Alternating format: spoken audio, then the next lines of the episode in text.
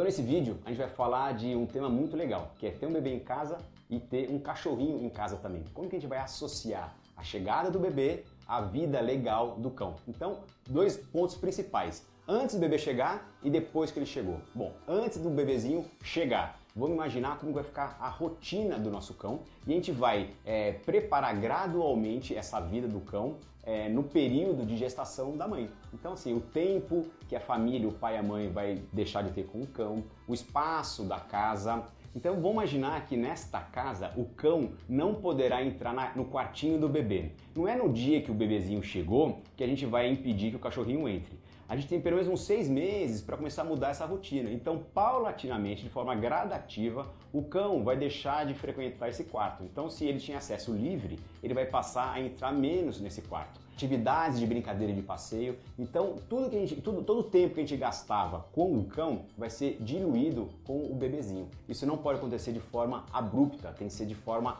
gradual. Então, dica principal: é, é, altere a rotina do cão de forma gradual. Não deixe que aconteça no nono mês, quando o bebezinho já nasceu. Agora sim, o bebê já nasceu. O que a gente tem que fazer? A dica principal, que é é, associar a presença do bebê a uma coisa muito positiva para o cão. Então, toda vez que esse bebezinho tiver na presença do cão, o cão vai receber um benefício muito grande, que pode ser uma comidinha diferente, pode ser um brinquedo diferente, pode ser um carinho diferente, pode ser um olhar diferente. Então, vamos imaginar que a mãe é, vai amamentar a criança. Nesse momento é interessante que o cão ele receba algum tipo de alimentação que dure um pouco mais de tempo. Então tem alguns brinquedos é que você recheia esse brinquedo, você congela esse brinquedo e demora mais para o cãozinho conseguir extrair a comida de dentro desses brinquedos. Então são brinquedos inteligentes que a gente consegue colocar a comida ali dentro. Então ele começa a associar a presença do bebê, a ausência da mãe, a uma atividade muito legal para ele, que é comer.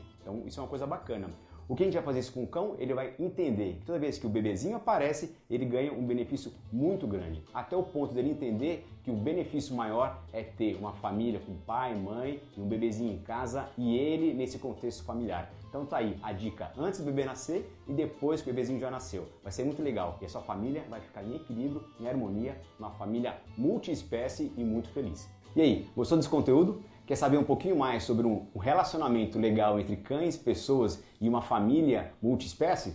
Até o próximo vídeo.